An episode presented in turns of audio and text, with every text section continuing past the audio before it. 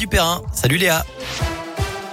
Salut Cyril, salut à tous. On jette un coup d'œil sur les grandes routes de la région. C'est fluide pour l'instant sur les grands axes. Attention, toujours des risques de verglas. C'est le cas notamment dans la Loire, sur les réseaux secondaires en altitude, notamment dans le Pila. Je rappelle que les transports en commun sont perturbés à Saint-Etienne suite à un mouvement de grève nationale. On vous a mis toutes les infos sur radioscoop.com.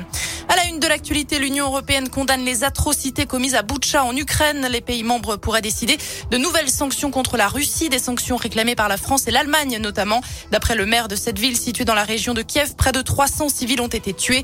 Des actes largement condamnés par la communauté internationale. Le premier ministre polonais parle d'un génocide et réclame une commission d'enquête. De son côté, la Russie rejette catégoriquement toutes les accusations.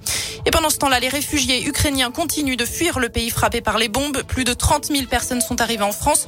Depuis le début de l'invasion russe, certains ont trouvé refuge dans la région. D'après l'Académie de Lyon, qui regroupe le Rhône, la Loire et l'Ain, 368 enfants ont pu être scolarisés.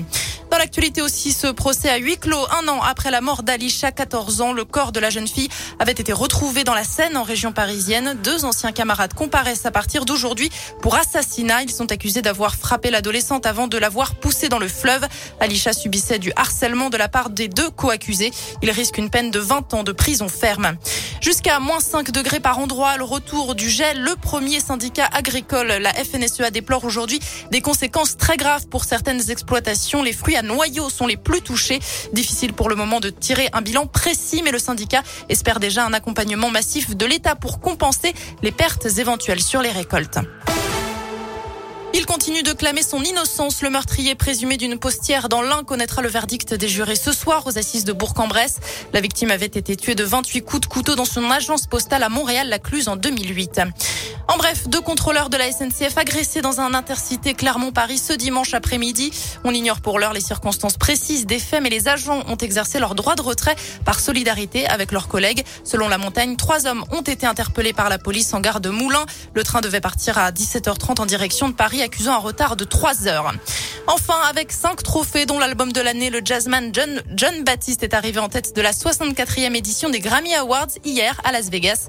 Le projet Silk Sonic de Bruno Mars a remporté quatre prix. Olivia Rodrigo, 19 ans, a elle été sacrée révélation de l'année. On termine ce journal avec quelques mots de météo du soleil. Cet après-midi, partout dans la région, aucun nuage à l'horizon, mais des températures qui restent fraîches tout de même. On attend entre 6 et 11 degrés, pas plus cet après-midi. Et puis demain, le ciel sera un peu plus couvert. On attend des nuages, notamment dans le Puy-de-Dôme, dans l'Allier et dans le nord de la Loire. De belles éclaircies sont tout de même attendues tout au long de la journée. Et puis on aura euh, côté température 3 degrés maximum pour la matinée. Voilà, c'est la fin de ce journal. Je vous souhaite une excellente journée à l'écoute de Radioscope.